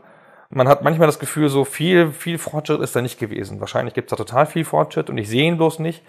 Aber ich habe das Gefühl, so richtig weiter ist das nicht gekommen. Naja, es geht ja auch gerade in Solo-Spielen, wie das jetzt Dune 2 ist, eher darum, interessante taktische Spielerfahrungen für den Spieler möglich zu machen. Und die KI sollte jetzt da auch nicht übermächtig sein. In Dune 2 ist sie aber grenzwertig bis nicht vorhanden.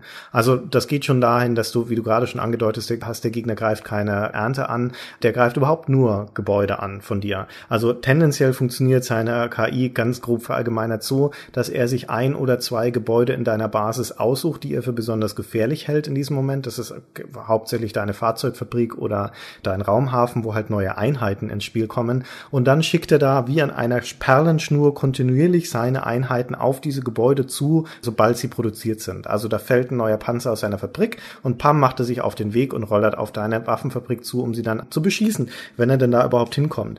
Und dementsprechend hast du dann also nach ein paar Minuten, wenn so die Mission angelaufen ist, dann halt wie so eine Ameisenstraße von gegnerischen Einheiten, die da einer nach dem anderen zu dir laufen.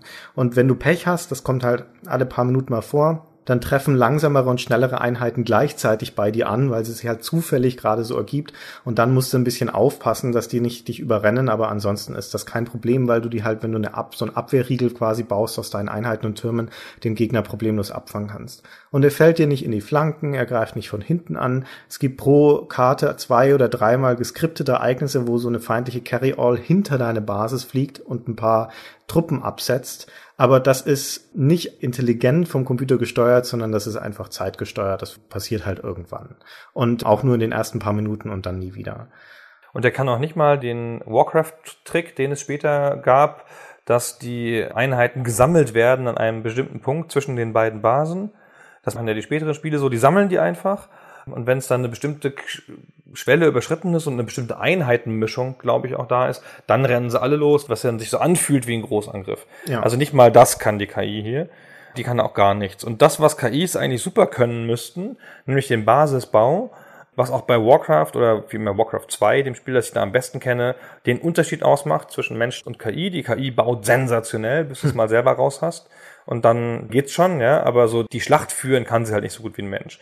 Die Dune 2 KI muss das nicht mal machen, weil sie einfach keine Basis baut. Die Basis steht schon da, wenn sie anfängt.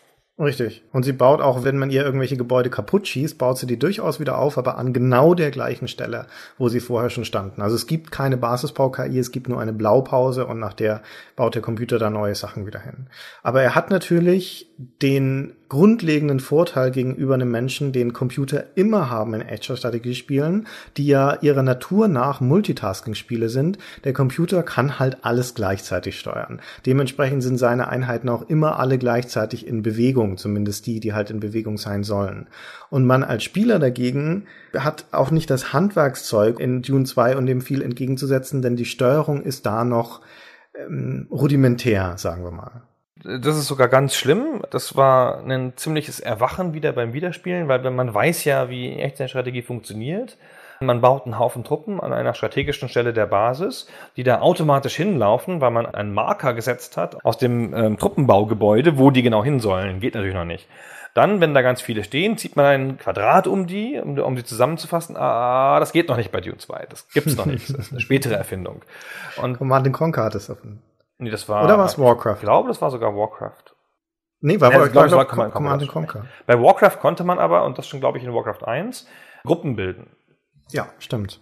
Das habe ich auch versucht, habe ich sofort instinktiv, ohne drüber nachzudenken, Steuerung 1 gedrückt, um mein Fahrzeug da der Gruppe 1 zuzuweisen, ging halt noch nicht. Habe ich viermal versucht, bis mir aufgefallen ist, dass es noch nicht geht. Und da dachte ich, okay, das Spiel will tatsächlich, also das Spiel will wirklich, dass ich alle Truppen einzeln anklicke und einzeln losschicke.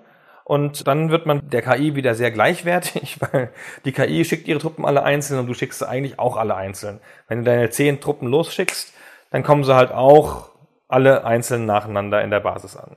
Und du musst schon sehr genau arbeiten, also die kurz vor die Basis schicken und dann, damit mal, mal ein bisschen Wucht zusammen entsteht.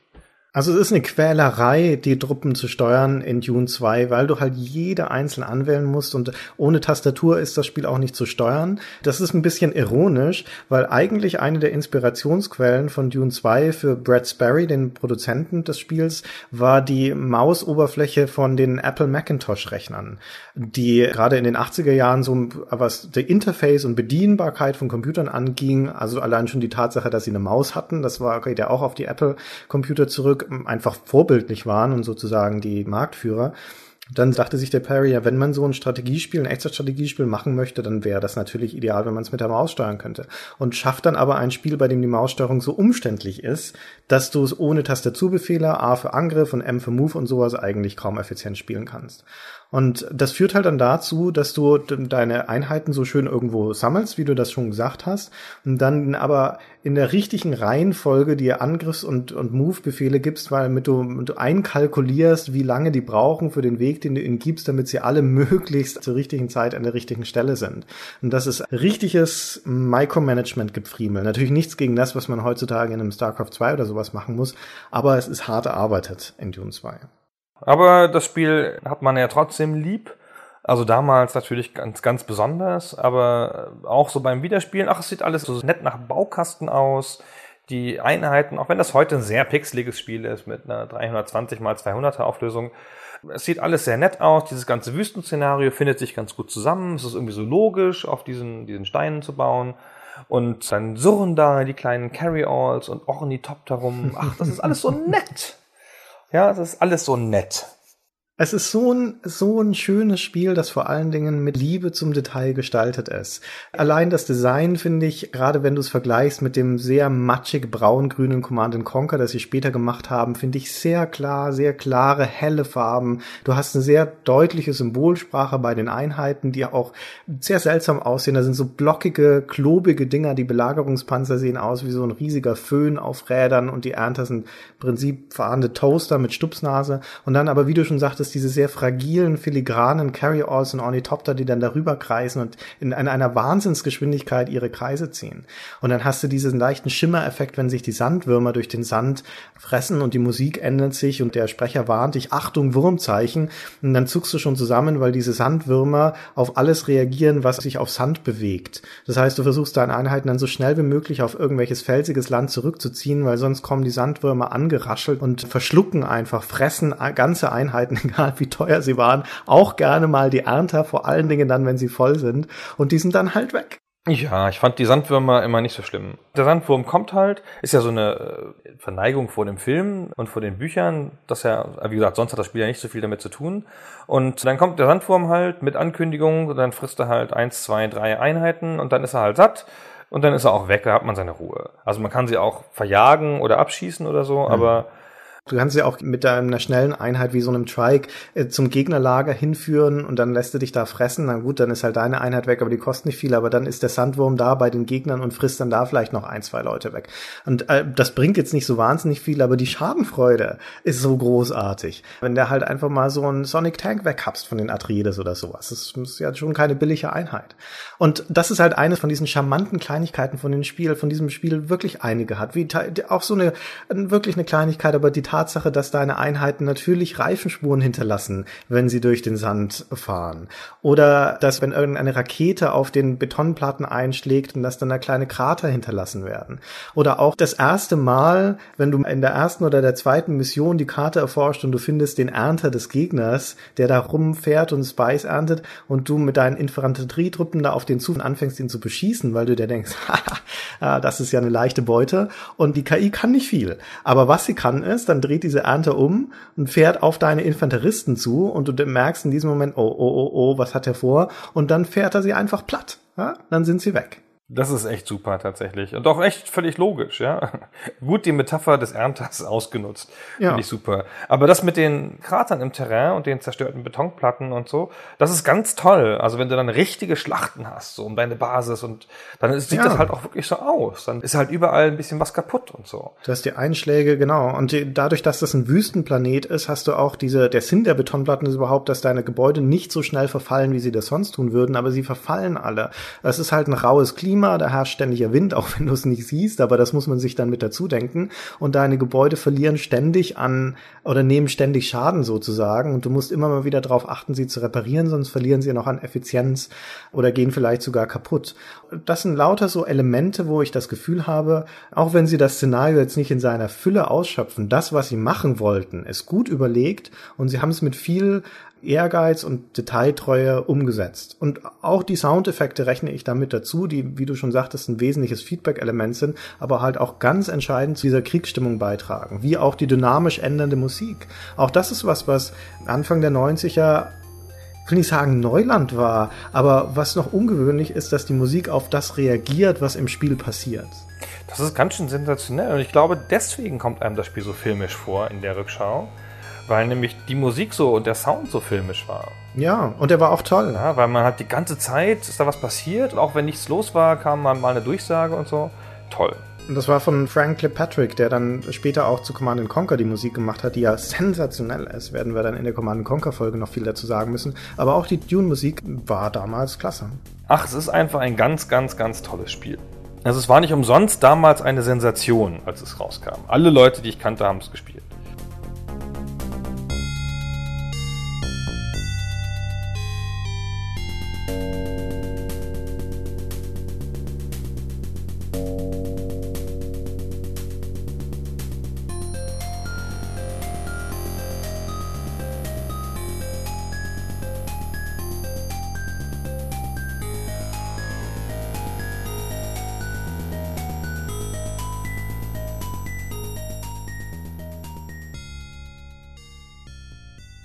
Die Liste der Dinge, die, die das Spiel noch so mit sich bringt, ließe sich noch weiterführen. Zum Beispiel die Tatsache, dass du da Türme bauen kannst, Abwehrtürme. Äh, Hat ist das erste Mal in dem Genre. Das ganze Tower Defense Genre kann sich im Prinzip bei Dune 2 bedanken, weil da kommt das Ganze her.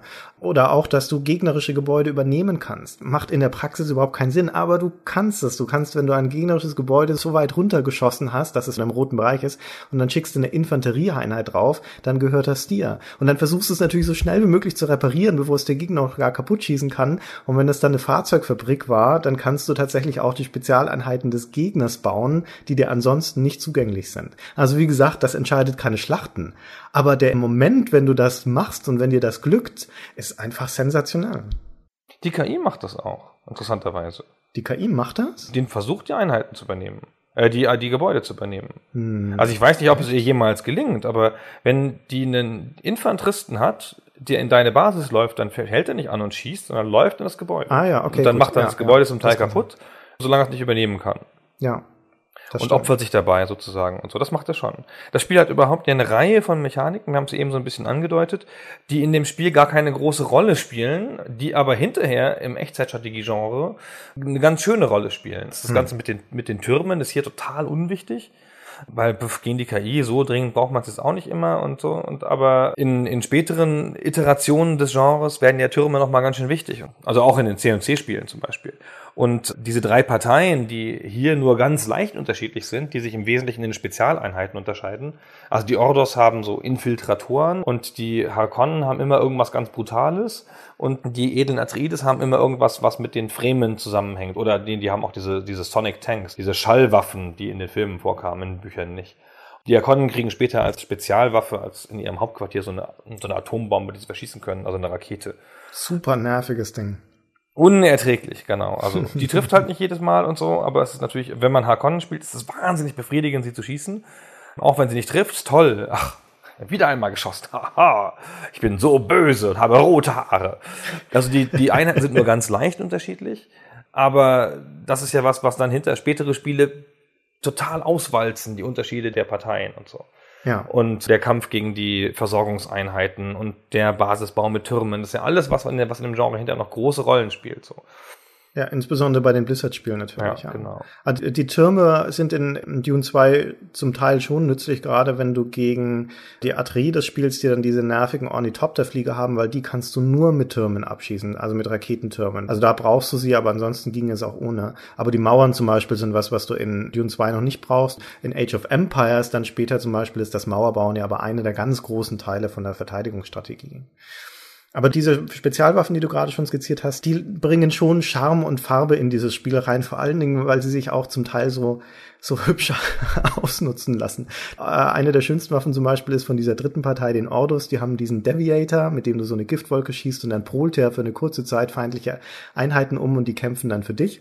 Und wenn das jetzt zum Beispiel die Spezialeinheit der Harkonnen ist, dieser Devastator-Tank, das ist so ein riesiger, klobiger, fetter Panzer mit zwei Rohren, sozusagen der Mammutpanzer des Dune 2. Wenn du den umpolst, dann kannst du den einfach den Selbstzerstörungsknopf drücken und dann sprengt er sich in die Luft. Ja, das ist sehr simpel, den dann loszuwerden. Aber es gibt auch diesen legendären Exploit, dass du eine Einheit, also nehmen wir mal an, du polst wieder so einen Devastator-Tank um, lässt ihn aber nicht sprengen, sondern du klickst dann auf den Angriffsbutton. Dann wird der Cursor zu einer Zielmarkierung. Das Spiel möchte, dass du also jetzt das Angriffsziel bestimmst. Und dann wartest du aber einfach, bis dieser Effekt des Umpolens wieder abgeklungen ist und die Einheit also jetzt wieder eine normale rote Harkonnen-Einheit ist. Und dann erst wählst du eines der Harkonnen-Gebäude als Ziel aus. Dann fährt die Einheit da schön brav hin und schießt das Gebäude kaputt. Und weil sie aber in dem Moment eine normale Harkonnen-Einheit ist, macht der Computergegner nichts dagegen, weil er denkt, oh, das ist ja, das ist ja einer von meinen. Der wird schon wissen, was er da tut. Naja, sie weiß es doch nicht besser. Na, sie ist doch Nein, so doof. so. Kleine, hat nicht mal die Hauptschule geschafft, unsere kleine Einheit. Was sollen wir machen?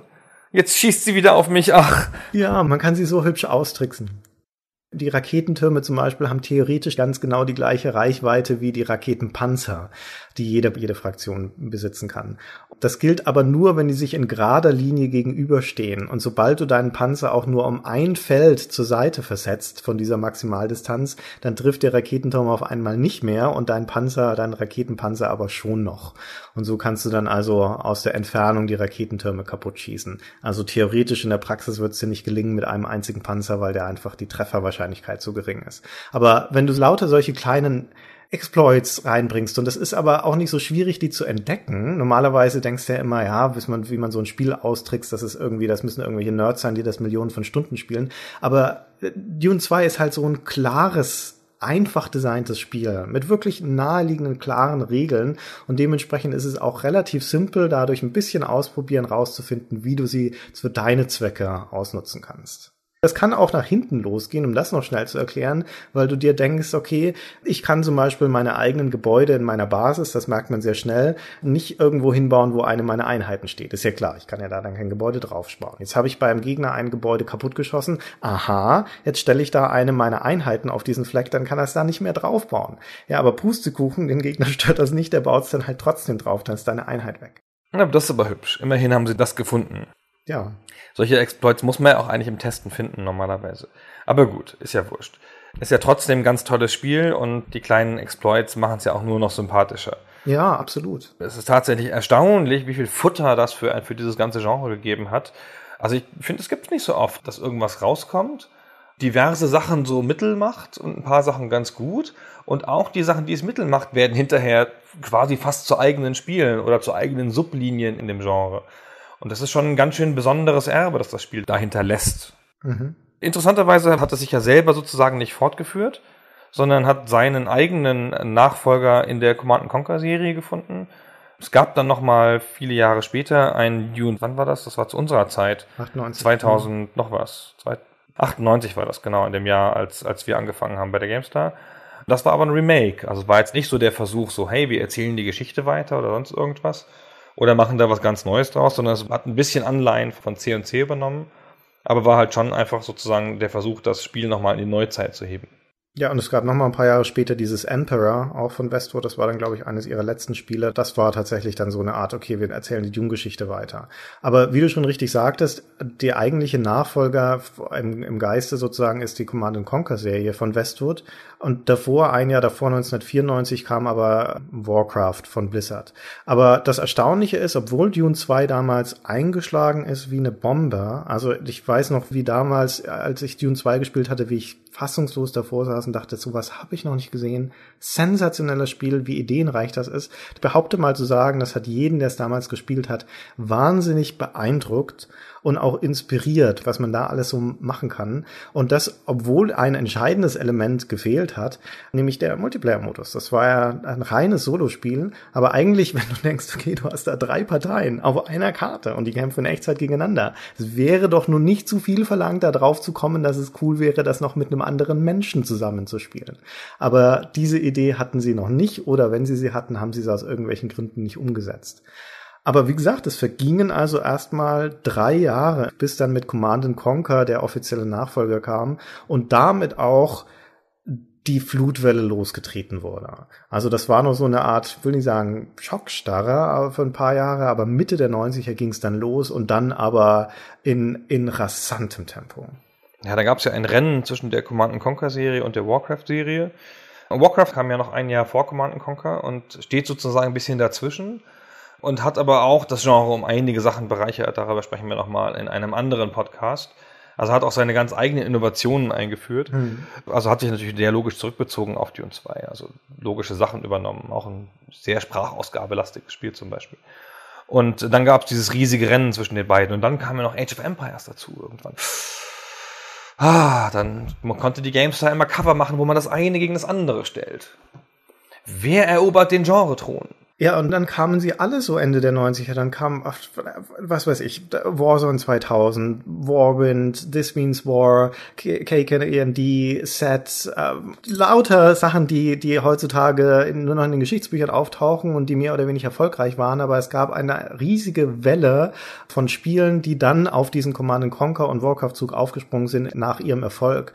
Die Echtzeitflut, mehr oder weniger. Und wie ich am Anfang schon sagte, das war dann Ende der 90er das dominante dominante Genre, sogar mehr als bei den Shootern. Du erinnerst dich, wir hatten damals bei der GameStar immer bei jeder Ausgabe die Auswertung, wo wir ein paar hundert Leute immer so einen, so einen Fragebogen geschickt haben und die sollten dann zurückschreiben, welches ihr Lieblingsartikel war und so weiter. Und eine der Standardfragen, nee, das war auf der Mitmachkarte, Entschuldigung, genau. auf dieser Mitmachkarte, die in jedem Heft drin war, war eine der Standardfragen, welche von unseren Rubriken ist für dich die wichtigste? Und unsere Rubriken waren nach Genres sortiert. Das war Action, Strategie, Adventure, Simulation und Sport. Und das war über mehrere Jahre, Ende der 90er, immer Strategie. Die Strategierubrik hatte die Nase vorn. Wo heutzutage mit 80 Prozent Action stehen würde, war damals tatsächlich das Strategiegenre das Wichtigste und hatte in der Regel auch die meisten Tests im Heft. Und wir haben über den Peter gelästert, der immer für das Action-Genre gekämpft hat. Aber gut, bei der Zwischenablöse von Strategie war Abenteuer sehr stark beteiligt, also Adventure, weil bei dieser Rubrik sensationell die Rollenspiele zugeschlagen haben. Und als die dann erstarkt sind, haben die denen ganz schön das Wasser abgegraben in dieser spezifischen GameStar-Auswertungswelt übrigens. Also es war nicht nur die Action so. Aber die Echtzeitstrategie, es hatte halt so eine klassische Schwemmephase mit anschließender Marktkonsolidierung. Das ist richtig, du hattest halt ein sehr erfolgreiches Genre mit Command Conquer und Warcraft und Age of Empires, ein paar Titel, die sehr, sehr, sehr erfolgreich waren und daraufhin eine immense Nachahmerwelle, auch ein erstaunliches Innovationspensum. Wir hatten damals bei der Titelgeschichte zu Dune 2098, da war ich noch nicht so lange bei der GameStar, da war eine meiner Aufgaben, auch eine meiner ersten großen Aufgaben als Redakteur, einen Stammbaum der Echtzeitgeschichte zu machen. Das war nur ein paar Jahre, das war ja noch nicht so alt, das Genre. Und trotzdem hat es also diese Doppelseite so gesprengt, der ursprüngliche Entwurf, das hätten viele Seiten lang werden müssen, dass wir das eingedampft haben auf kleine Kästchen mit stichwortartigen Beschreibungen der Neuerungen und so einer halbgaren Versuch dann da noch irgendwie eine Art Familien herzuleiten, also die Warcraft-Stammlinie und die Command Conquer-Stammlinie oder Dune-Stammlinie und sowas die hässlichste Doppelseite, die jemals in GameStar abgedruckt war. Kann man sich gerne nochmal in unserem Archiv anschauen. Ist also wie gesagt nur reduziert auf kleine Stichpunkte der Neuerungen und das ist auf dieser Doppelseite in kleinster Schrift hunderte von Einträgen, was da alles mit jedem neuen Spiel diesem Genre hinzugefügt wurde. Sachen wie dann der wiedererscheinende Kriegsnebel, dann Einheiten, die plötzlich mitgelevelt sind, die du in, von einer Mission in die andere mit übernommen hast, Komfortfunktion, Interface, Bedienung, Gruppierung, etc., etc., etc. Allein bei Warcraft ein ellenlanger, äh, ellenlange Liste von Sachen. Und also dieses Innovationstempo, das du da hattest, war enorm. Und wenige von diesen Spielen, die dann da rauskamen, haben sich aber im Markt durchgesetzt. Also gab zu viele davon. Die waren auch oft zu ähnlich oder zum Teil zu obskur, die Qualität zu schlecht. Und dann hattest du zum Ende der 90er hin diese klassische Konsolidierungsphase. Es bilden sich die großen, dominanten Linien raus. Das war halt vor allen Dingen Age of Empires, Command Conquer und Warcraft und daneben noch zwei, drei kleinere. Und damit war das dann aber auch schon wieder erledigt. Und diese Linien ziehen sich ja mehr oder weniger bis heute. Ja, genau. Wobei natürlich eigentlich nur eine Linie so richtig überlebt hat und das ist die Warcraft-Linie mit StarCraft 2. Mit StarCraft, genau, ja. Age of Empires hat immer noch den Online-Ableger und zu ja. Command Conquer kommt ja demnächst der nächste Teil als Free-to-Play-Spiel. Also es gibt sie schon alle noch. Genau, die großen sind schon noch alle da. Command Conquer hat auch ganz starke Versuche unternommen, das Genre auf die Konsolen zu bringen. Also es gab ein wirklich also sehr ausgefuchstes Command Conquer für die Xbox 1, wenn ich mich recht entsinne. Hätte ich vorher nachgucken müssen, um schlau zu erscheinen. Und das mit einer, also mit einem ganz ausgefeilten Steuerungsmodell, das auf den Controller angepasst war, das war sogar gar nicht schlecht. Mir hat das ganz gut gefallen. Es hat aber keinen weiteren Anklang gefunden. Aber da hat EA richtig fette Ressourcen des Westwood Studios oder was weiß ich, was es damals war, reinfließen lassen. Es war eine richtig große Produktion und die aber sich nicht durchgesetzt hat.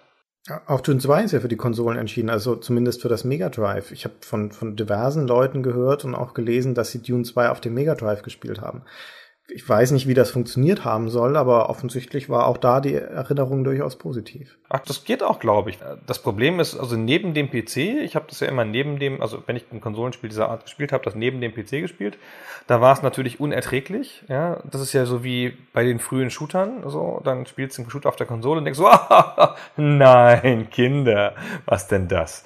Und irgendwann gewöhnt man sich halt dran, wenn man nicht die PC-Fassung im, im Vergleich spielt. Heutzutage spiele ich keine Shooter mehr auf dem PC und kann mir gar nicht vorstellen, wie das ist. Mit dieser unerträglichen Präzision der Maus. Das ist das richtige Wort. Eines der Probleme des Echtzeitstrategie-Genres ist, dass es auf Konsolen nicht gut funktioniert. Eben weil es diese Präzision braucht, weil du in der Lage sein musst, sehr schnell lange Wege von einem Ecke des Bildschirms auf dem anderen zurückzulegen und das geht halt mit der Maus besser als mit jedem anderen Controller. Da sind Gamepads leider nicht sonderlich gut dafür geeignet. Und es ist, wie ich vorhin schon sagte, ist halt ein Multitasking-Spiel. Du musst also in der Lage sein, anders als in einem Shooter, tendenziell so schnell wie möglich zwischen Dingen hin und her zu schalten und Sachen gleichzeitig zu tun. Auch das ist wieder mit der Maus einfacher. Und es ist auch tief und anstrengend. Es gab ja auch immer mal wieder Versuche, es umzusetzen für die Konsolen und das zu ersetzen durch die Sprachsteuerung. Wie hieß denn dieses Ubisoft-Ding, das das versucht hat vor ein paar Jahren? Weißt du, ja, das, wo die Kollegen ein Video ah. aufgenommen haben, in dem sie Schwäbisch gesprochen haben und wo es dann nicht mehr ging, genau. ja, und Bayerisch, ja. ja. Wie hieß denn das Ding nochmal? Ja, es war jedenfalls kein Erfolg. Ja, genau. Es hat halt fast nichts mehr so richtig Erfolg gehabt hinterher mit diesen ganzen Sachen. Ja, das war auch sehr schwierig. Also es hatte halt eine große Zeit und bin sehr froh, dass ich diese miterlebt habe, weil ich wirklich ein ganz, ganz, ganz, ganz großer Freund von diesem Genre war und eigentlich auch noch bin. End War hieß das übrigens, das ähm, End Ubisoft-Spiel. Ja, richtig, ja. Irgendwas mit War ist es ja immer. Genau, ja. sehr, sehr komischer Titel. Bin, also bin sehr froh, dass ich das, das so miterlebt habe. Und es war auch ein klassisches Bashing-Genre, weil es gab ja dann die Fans der StarCraft-Linie, die es ganz hart verteidigt haben und die die Command Conquer Spiele lächerlich fanden. Also so wie ich zum Beispiel. Und dann gab es die Command Conquer Fans, das sind eher so, eher so stumpfe, doofe Leute, die sich blenden lassen von Präsentationen und nicht von strategischer Tiefe. Hey, ich war ein Command Conquer Fan. So, so wie du, ja, die dann verächtlich auf die Warcraft Starcraft Spiele herabgeschaut haben. Schlimm. Weil ich so ein, ein dumpfer Command Conquer Spieler bin, fällt mir jetzt gerade keine passende Replik ein. Ja, ja. Mist. Was soll man dazu bloß sagen? Das macht ja immer viel aus davon, wie sich solche Sachen in der Erinnerung entfalten, wenn das da so einen harten Kampf drum gab, ja, und man da Anteil genommen hat. Ach, ganz toll. Ja, das stimmt. Wir haben das ja auch äh, bei der GameStar, dass unsere dazu beigetragen, dieses Duell hauptsächlich zwischen Command Conquer und Age of Empires zu zelebrieren. 1999 und 2000 mit mehreren großen Preview- und, und Testtitel-Stories, wo dann die Spiele gegeneinander gesetzt wurden. Das waren noch Zeiten, als sowas noch ging. Das waren Zeiten, wo wir Trainees gerade die Geschwindigkeit von, von Einheiten in Pixeln pro Sekunde gestoppt haben und die Schussweite in Pixeln gemessen haben, um dann da irgendwelche Tabellen draus zu machen, in unseren Tipps und Tricks teilzusetzen und so. Aber wenn wir jemals über StarCraft reden, was hoffentlich nicht passiert, dann kannst du noch deine Geschichte von deinen StarCraft-Tipps, deine Leidensgeschichte erzählen. Das wird dann den halben Podcast füllen. Genau, das mache ich dann, genau. Ja. Aber dazu machen wir einen eigenen Podcast. Das Mal ist ja schauen. bekanntlich eines der besten Spiele der Welt. Gut, haben wir noch was zu Dune 2 zu sagen, Christian? Oder zu den Nachfolgern? Naja, wir müssen die Linie genau noch zu Dune 2000 ziehen, das, wie du so schon sagtest, 98 rauskam und einfach nur ein Remake war. Also sechs Jahre danach und zu einer Zeitpunkt, als, als Westwood hochgradig erfolgreich war mit Command Conquer, entscheiden sie sich dann aber trotzdem nochmal aus irgendeinem Grund zu Dune 2 zurückzukehren und es einfach nochmal aufzulegen. Warum auch immer, ich weiß es nicht. Erklär du es mir. Ich habe keine Ahnung. Ich weiß ehrlich gesagt auch den, den Hintergrund dazu nicht. Aber vermutlich war auch damals schon so eine Art nostalgische Verklärung dabei und auch das Bewusstsein, dass Dune 2 so der Übervater dieses ganzen Genres ist. Und sie wollten auch nicht erfolglos das einfach nochmal abschöpfen, denn das Spiel war durchaus erfolgreich.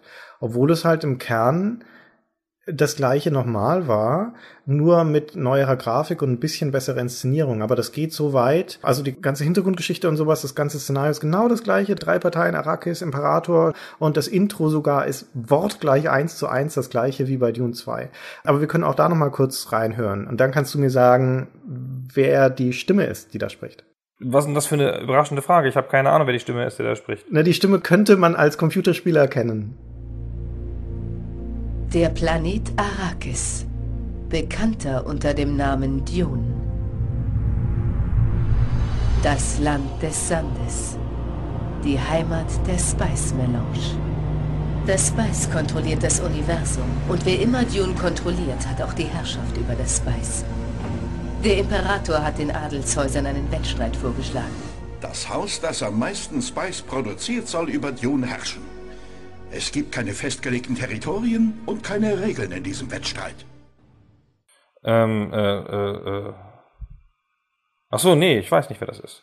Marion von Stengel heißt die Frau, aber das ist erstens die Synchronstimme von Angelina Jolie, aber wir Spieler kennen sie in erster Linie als die Stimme von Lara Croft. Wer ist denn Lara Croft nochmal? Ah, Ach, diese Warcraft-Spieler. Ja, aber sowas, sowas merke ich mir nie. Was ich mir hingegen gemerkt habe bei Dune 2000, um mal von diesem Quatsch wegzukommen hier, ist, dass das eins von den Spielen war mit ganz großartig gefakten Screenshots im Vorhinein, wenn ich mich recht entsinne. Das sah nämlich sensationell aus auf Preview-Screenshots und hinterher waren wir alle, oder keine Ahnung, ich jedenfalls in der, in der Erinnerung, ziemlich enttäuscht davon, wie das eigentliche Spiel aussah. Ja. Und das ist ja eine Sache, die dann EA Westwood äh, immer mal wieder gemacht hat. Auch Command Conquer hatte ja seinen, sie haben die Screenshots gefaked Skandal und so. Hm. Also das war offenkundig da Methode. Und ich weiß noch, das sah ganz toll aus. Das hatte so einen verwischten Sandeffekt auf den Screenshots, die zuerst rauskamen. Und hinterher hat das eine ziemlich stumpfe Sandtextur gehabt. Also es sah schon nett aus, natürlich deutlich besser als das erste Spiel, aber nicht sensationell für damals, das stimmt schon. Und das, was sie halt hauptsächlich aufgepeppt hatten, abgesehen davon, dass höhere Auflösung und so einen ganzen Kram, ist, dass du jetzt tatsächlich eine filmhafte Inszenierung hattest, im wahrsten Sinne des Wortes, weil Westwood ja Zeit Command Conquer auf diesem wir benutzen echte Schauspieler-Trip war.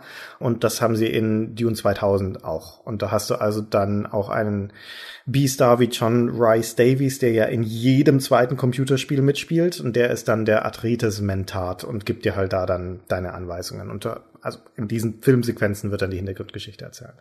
Ja, aber das ist doch okay. Also das, das fand ich damals immer ganz nett. Also ihr Command Conquer Fans fandet ja sowas total super. Ja. Ja, aber das ist ja, Ja. schon okay. Außerdem ist Rice Davis nun, also B-Darsteller ist total gemein. Ja. Das ist ja ein großer Darsteller aus Nerdfilmen. Ich meine, er hat auch immerhin im Hobbit mitgespielt hinterher. Ja, da hatte immer das Gefühl, Ja. dass eine Sternstunde war als Salah in den Indiana Jones Filmen und das Ja, war's genau. schon wieder. Und da zieht er seinen ewigen Ruhm draus. Aber vielleicht tue ich dem Mann da Unrecht, ich weiß es nicht. Ich meine, Indiana Jones und der Herr der Ringe mitgespielt haben. Was, was willst du denn noch? Fehlt nur noch Star Wars. Ich meine, hey, das ist ja wohl super genug. Aber das Bemerkenswerteste, wo wir gerade bei Film sind, überhaupt an diesem Dune 2000, Ich habe es, um ehrlich zu sein, nie gespielt. Dementsprechend war es das für mich dann auch schon mit bemerkenswertem, ist, dass die Ernter, die ja in Dune 2 so komische Kästen sind und absolut nichts mit Buch oder Film zu tun haben, im Dune 2000 im Remake dann aussehen wie die Ernte im Film. Weil es ja die Filmlizenz ist, wie wir schon sagten am Anfang. Ja, vermutlich. Da ist es dann die Filmlizenz. Ah ja, genau. genau. Nachdem sie vorher die Buchlizenz hatten, haben sie diesmal die Filmlizenz gemacht. Ja, ja, Christian. So ja. wird es sein. Ja. Aber was ich dafür nicht gespielt habe, ist das Emperor danach. Hast du das eigentlich noch gespielt?